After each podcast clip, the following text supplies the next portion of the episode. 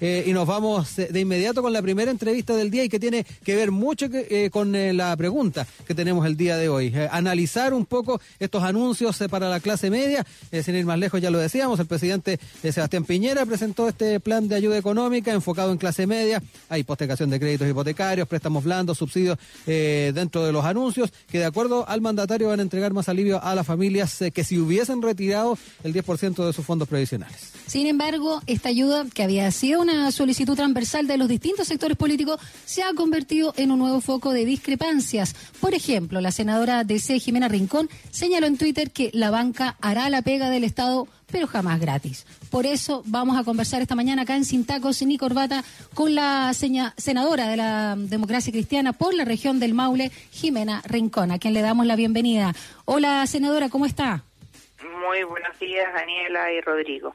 Muchas gracias por este contacto telefónico. Muchas gracias a usted y un abrazo y cariño a todas las personas que están escuchando la radio Sacho hoy día.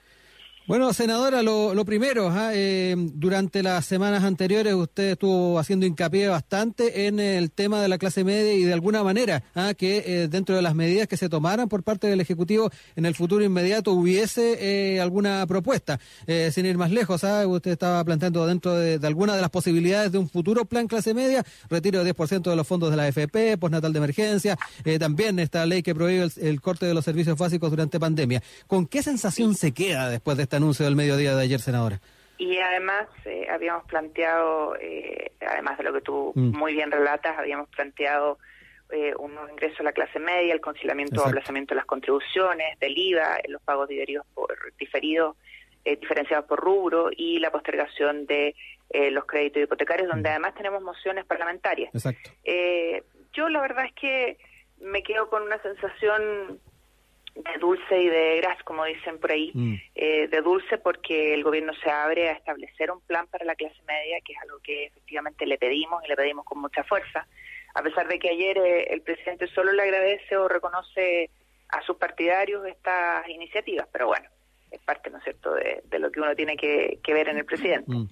Pero, pero también con una sensación amarga, eh, porque cuando nos vamos al desagregado de las medidas, eh, por ejemplo, en el tema de la postergación o no pago del dividendo, los créditos hipotecarios, sí.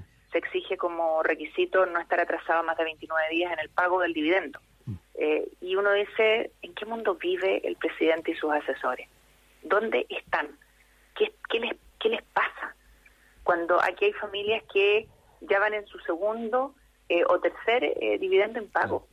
Eh, y por lo tanto es una medida que, que si no la lee, postergación hasta por seis meses del dividendo, eso qué bueno. Un buen titular. Eh, retomaron tomaron las iniciativas que nosotros incluso tenemos en el Parlamento, que estamos discutiendo y que yo voy a pedir al, al presidente de la Comisión de Economía que pongamos en tabla. Uh -huh. eh, ¿Por qué? Porque resulta que viene una bajada de esa medida que dice sí, pero eh, tiene que no estar atrasado en más de 29 días. Uh -huh.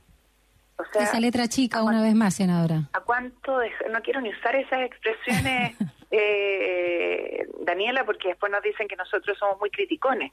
Pero creo que la gente no necesita que ni uno ni, ni la diga, eh, porque tiene ese componente que uno que sí. lo, lo alegras, alegras a la persona y después rápidamente le tiras, ¿no es cierto?, un vaso de agua. Pues dices, mm. no califico.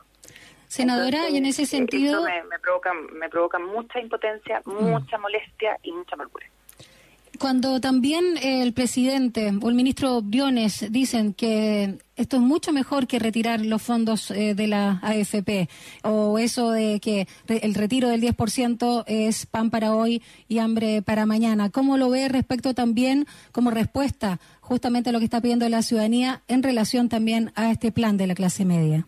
A ver, en, un sentido le encuentro razón al ministro Briones porque hay familias que esto es más que lo que tienen ahorrado en su 10%.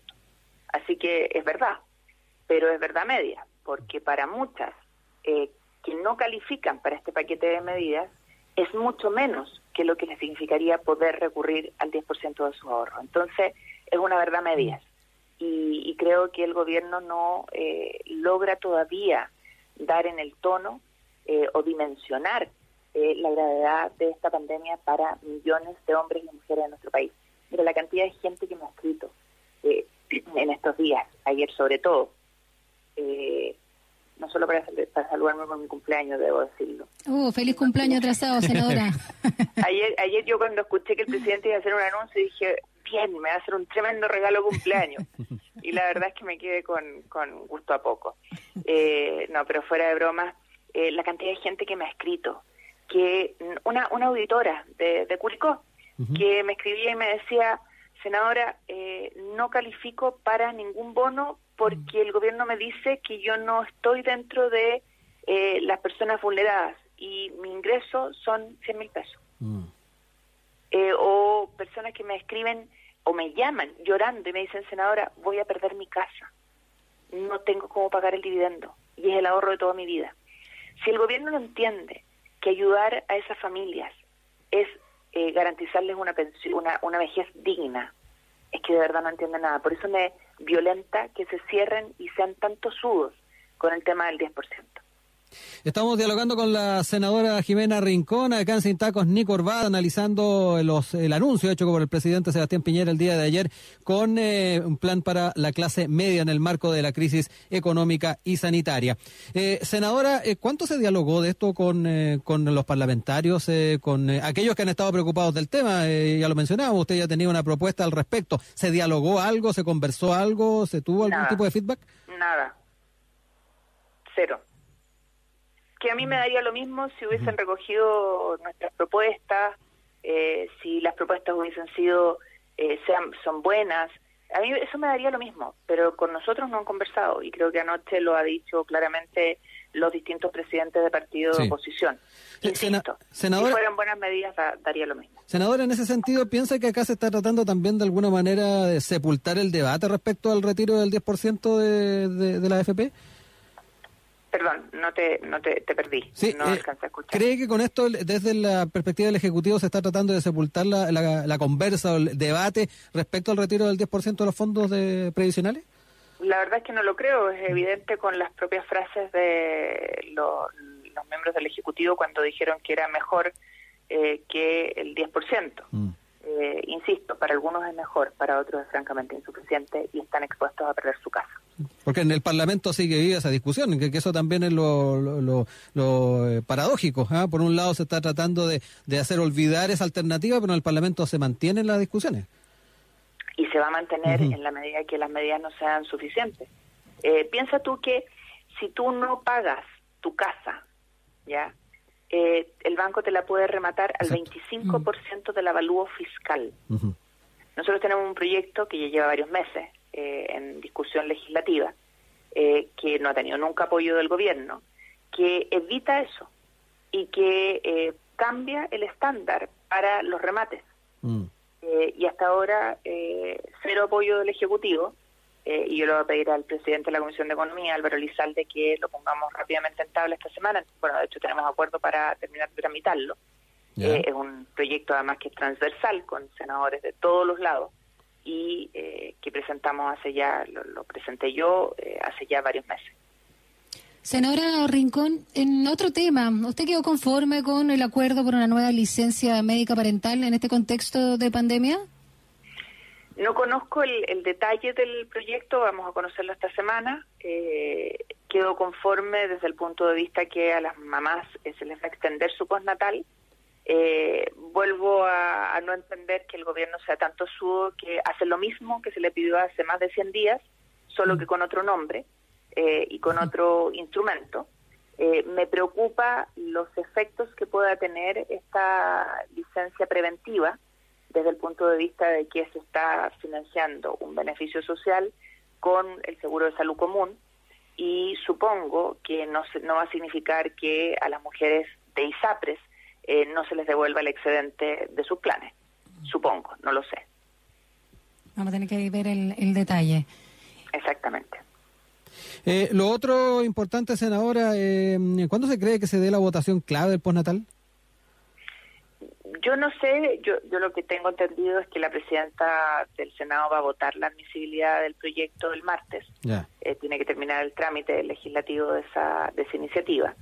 Eh, y eh, yo supongo que la Comisión de Trabajo va a despachar esta semana el proyecto de ley del gobierno a la Cámara de Diputados con eh, la licencia preventiva en materia de salud del menor.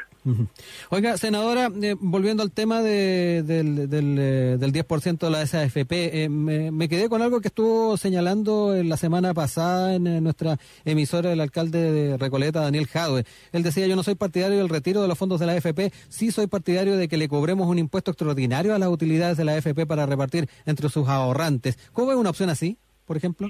No conozco qué estudio tenga el alcalde Jadwe para decir aquello. Eh, y yo sigo sosteniendo que hoy día las familias requieren eh, liquidez, las platas son suyas, están en sus cuentas eh, y lo más rápido es permitirles que usen ese 10%. Van a perder sus casas. Yo no sé si alguien dimensiona lo que eso puede significar, incluso para la vejez de esas personas. Entonces, hablar de que sus pensiones van a ser peores si retiran el 10%, yo quiero preguntarle a los que sostienen eso, ¿qué va a pasar con esas personas si no tienen dónde vivir? Senadora Jimena Rincón, queremos agradecer el tiempo que ha tenido con nosotros esta mañana. Le reiteramos el feliz cumpleaños atrasado aquí de parte del equipo. Y, que sea un buen año. Exacto, y seguimos bien atentos a lo que venga de aquí en adelante. Esto va al Parlamento, me imagino que está dentro de las posibilidades de ir incorporando algún tipo de indicación. Ya iremos viendo cómo se va dando ese debate. Efectivamente, hay cosas que no son parte de ninguna ley, que son simples acuerdos y que obviamente espero que se revisen, eh, como por ejemplo el tema de el no, no cobro de dividendos y postergación por seis meses que exige 29 días solamente de atraso. Eso puede ser eh, una, una cerrada de puerta muy grande en muchas, muchas familias.